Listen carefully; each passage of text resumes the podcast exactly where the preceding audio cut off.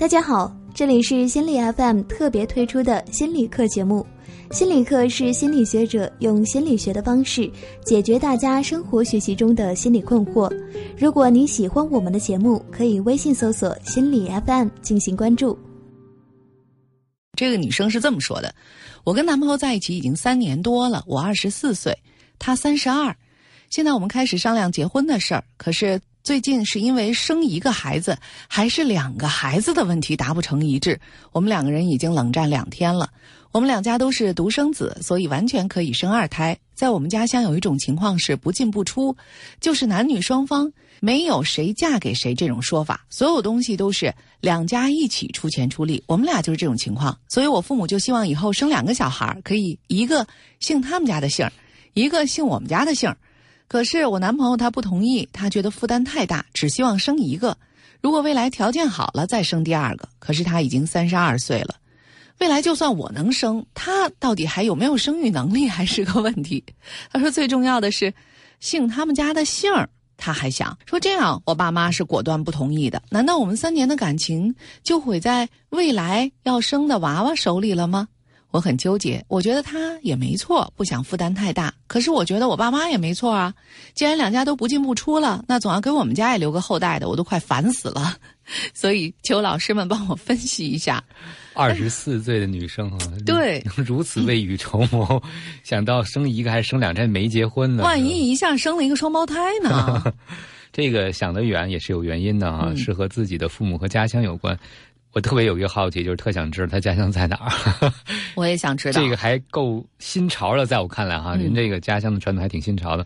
父母是特别希望，比如说现在可能只有一个孩子，即使是女生，也希望能把自己家里的姓能够传递下去。对，不光想，比如说嫁给别人，就等于生了孩子是姓别人家的姓。嗯，在这个背后，可能是对很多家庭观念的冲突，不光是情感啊，而是对家庭的预设，包括。孩子怎么才叫公平？然后在家庭中，甚至可能最后谁来做某个决定，最终还听谁的，都有可能是你们背后争执的一个焦点。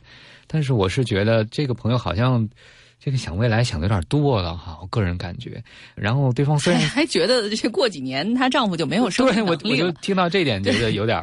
嗯，惊讶哈，就是您是从哪儿得到的知识？就是对于一个三十二岁的男士，可能在未来几年他就不会再可能有生育能力这个担忧。其实我觉得未来十年，只要他的身体比较健康啊，应该都是毫无问题的。嗯，一点问题都没有。你就未来十五年，我觉得问题也不大，应该是。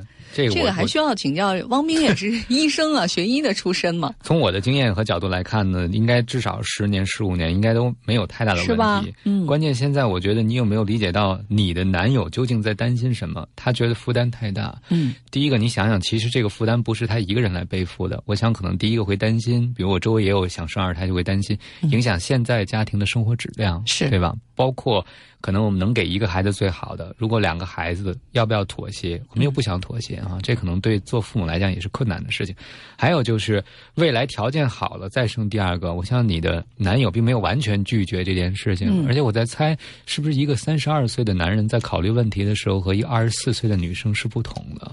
他毕竟想到生活很现实哈，要赚钱养家，要给你给孩子更好的生活，所以他也没有完全拒绝你。我觉得，但是他有一件事儿是很坚持的，就是第二个孩。子的姓的问题，这女生本来想，这第一个孩子肯定是姓爸爸的姓嘛，哈，那我再生一个，是不是就可以姓我们家的姓了？没想到，首先这个丈夫就是想。生还是不生要看咱们家的经济条件，即便是经济条件许可了，那还得姓我的姓儿，再生第二个孩子。那意思是再生多少个也得姓我的姓儿。这个女孩就觉得抱不平。其实这好像也是一个双方的一个博弈。她的意思，女孩的出发点就是说，又不是说所有家里的东西都是你们家置办的哈，好像是在经济负担方面，我们是一人一半这样承担的。那所以她就是认为理所当然，这孩子也应该是一人一个。然后这样去姓姓儿，他觉得这也是很公平的。对，而且我相信这个女孩被抚养的家庭里面，其实她并不是照我们传统意义上的女生方式抚养的。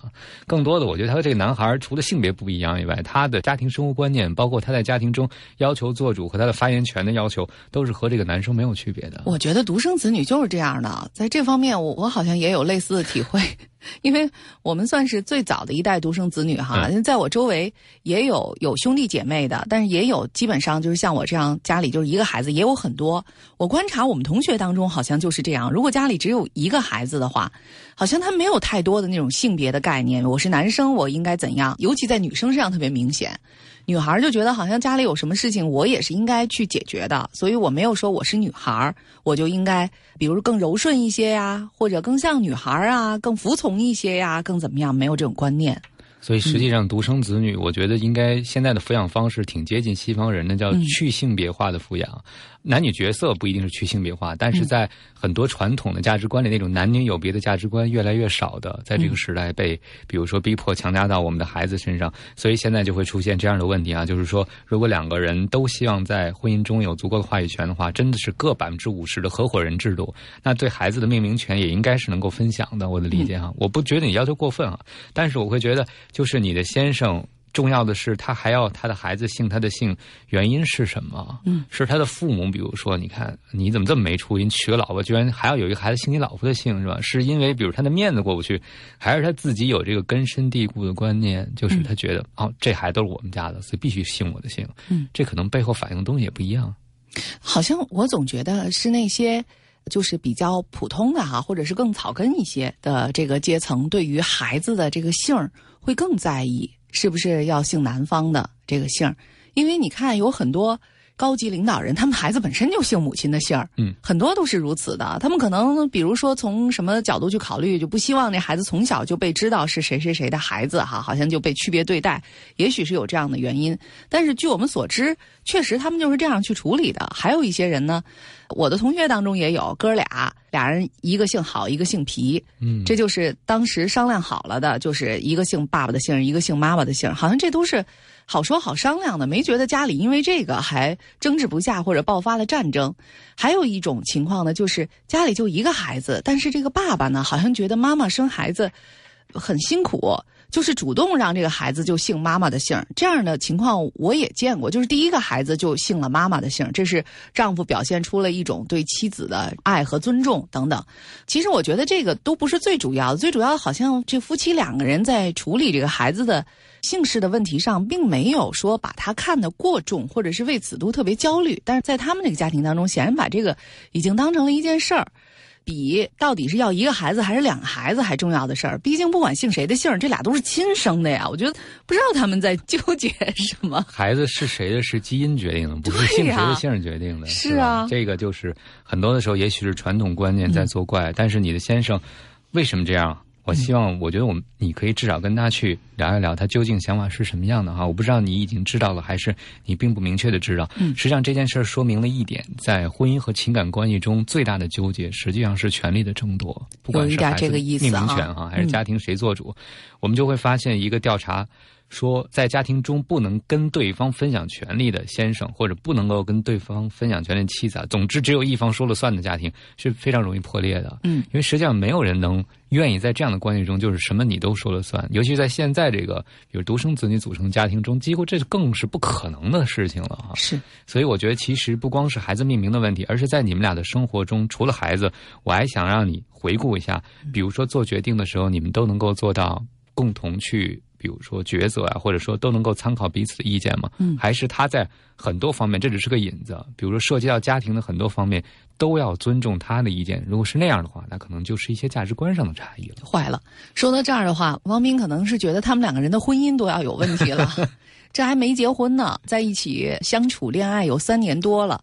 等于女生二十一岁的时候就跟这个男孩在一起哈，我觉得好像二十一岁对一个女孩来说是一个将成熟未成熟的这么一个年纪，即便是现在二十四岁，可能还有一些事情的想法上会比较幼稚哈。而且她找了一个比自己大八岁的一个男孩，她应该会觉得方方面面都可以依靠这个男生。男生的状况呢，从二十九到三十二岁，恐怕。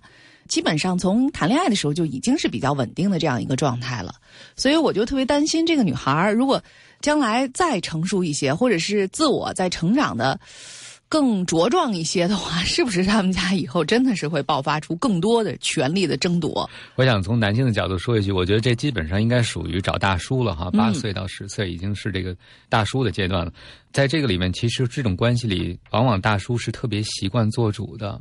因为他毕竟是年长的男性哈，找一个生活经验、社会阅历都多。小女生对小女生可能也有意无意的会给大叔制造这种感觉，就是我比较依赖你，就像你刚才讲的。嗯。但就像思佳讲的一样哈，随着你的慢慢的成长，实际上我觉得这一次战斗已经是你成长的开始了。嗯。就是你突然发现我不能什么都依着你了，对吧？我要有我的坚持。其实这个时候大叔的底线就露出来了，或者大叔的真面目就露出来了。我不是说他丑陋的面目，而是说他可能在什么方面是很。所谓的引号的固执，就是他会他坚守底线，在什么情况下他会坚守自己，而不再顾及你的感受。其实，也许这样的婚前矛盾的爆发未必是坏事儿。从某个角度，也说明你可能在以前很多决定中，你都可以顺着他。但今天你突然发现你要坚守底线的时候，哎，大叔突然变得非常非常的固执和坚强。我觉得好像这个大的男朋友哈，就大叔男朋友，好像是圈出了一块地方。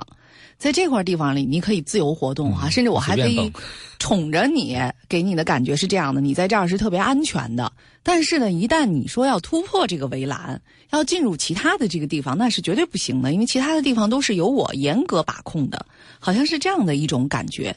所以我不知道这个女孩是不是真的准备好了，就是在以后若干年的家庭生活当中，你也是只被允许在这一块比较自由的场地当中。活动你是否能接受啊？就包括家庭状况允许不允许这样的这个情况下，你才能要第二个孩子。但是其实我还觉得哈，这个两个孩子归根结底都是由这个妈妈来生的。我也看过有一些有两个孩子的妈妈，他们自己写的一些文章，就是说现在那些急着生二胎的母亲，你们到底想好了没有？嗯，就说抚育孩子、养育孩子，对妈妈来说，真是一场非常。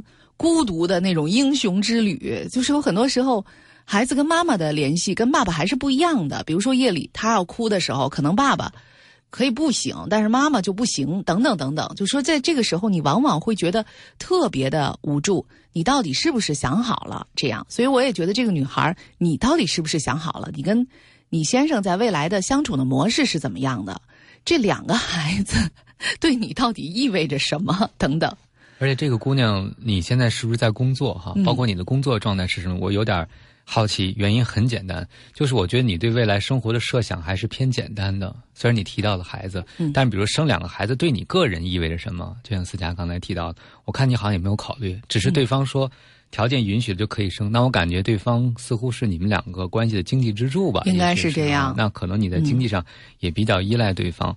其实生两个孩子，刚才那个为什么生的问题特别重要。我感觉这个女生好像是为了生而生。嗯，一家一个嘛。对，一家一个，这公平啊，股份合作。这个我们的员工也是哈，一边一半。而且呢，这个还要有一个重要的功能，孩子就是传递我们家的姓，姓我们家的姓。对，这个动机我觉得在我们的文化里特别可以理解啊。但是如果你生孩子，是通过这种动机和想生的方式的话，我会觉得也许你对生孩子意味着什么可能并不知道啊，完全是有点一厢情愿的在想啊，就是再生两个，然后一边跟一个姓。但究竟对孩子意味着什么？对你个人意味着什么？你有没有想过？他可能生过一个以后就会有点体会了，现在还只是属于对未来的一个虚无缥缈的一种幻想当中。到底应该怎么办呢？这个跟大叔还结不结婚呢？这两个孩子怎么办呢？如果是汪冰的话，哈，你介意未来，比如有两个孩子有一个姓太太的姓吗？我觉得这样特别好，就是我会觉得，如果两方都可以姓不同的姓哈，两个孩子，第一个这是对母亲特别大的一个尊重。其实我会觉得，其实母亲在我们的文化里永远是主要的养育者，她付出的劳动是非常多的，这样就实现了家庭的多元化。而且我觉得，如果两个孩子姓不一样的姓，可能。因为我没有看到研究和报道，我觉得会不会对家庭关系也有一些微妙的影响呢？比起都姓一个姓，比如都姓父亲的姓，嗯，虽然我没有看到报道，但是我会觉得家庭有一些多元化，包括其实如果姓两个姓，就意味着这个家庭的决策应该是民主的，嗯，夫妻之间权利是可以分享的。其实这个背后的象征意义可能更大。现在可能像汪冰这样哈，比如受过高等教育、思想也比较开明的这样的男士，其实是越来越多了。所以，像这个三十二岁的，其实也不是大叔哈，但是他的这观念还是比较保守的，也可能和他从小的成长环境，这些都是有关系的。也许他父母那边也是很坚持的。嗯，而且我发现哈，关系是这样，就是亲子关系，其实重要的不是他姓谁的姓，而是他和谁亲。我说白了吧。凡是在这个关系里不愿意分享权利的人，往往对孩子也是暴君型的。嗯，他可以命令孩子你必须姓我的姓，但他不能够命令孩子从心里是不是爱自己。我倒觉得，如果您非坚持这个，您应该想清楚，究竟您是为了得到孩子的人，还是得到孩子的心？是为得到老婆的人呢，让他成为一个生育的工具，还是得到爱，是吧？其实最终能够伴随我们的，不是您孩子姓什么姓，而是在心里你们彼此的位置，或者在您的爱人心目中你们彼此的位置。嗯。他们 结婚的事宜，不知道还能不能继续的 推进和商讨下去哈？终究这个问题还是要由你们两个人来协商解决的。我们的建议或者我们认为这个问题可以很好解决，但是可能在你们俩之间就是一道无法突破的铜墙铁壁。到底该不该呢？这个问题留给你们两个人去想一想，还该不该结这个婚？到底应该要几个小孩？就送这首张学友的《该不该》给你们。谁羡慕？我的世界，谁嫉妒你的一切？其实我们都无所谓，爱的人都在身边，这就是我的永远。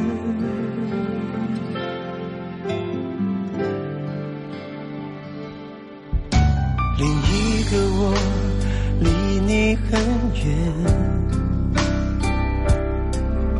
这感觉我都胆怯，都苦于了各自体会，各有各的每一天，只能轻描淡写，我的泪。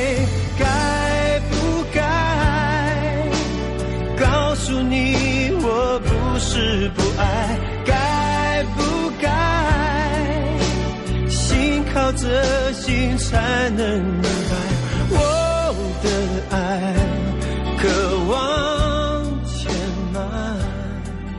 如果你能……好了，本期的心理课内容就到这里了。如果你喜欢我们的节目，可以百度下载心理 FM 客户端。如果有什么话想对我们说，可以微信搜索“心理 FM” 进行关注。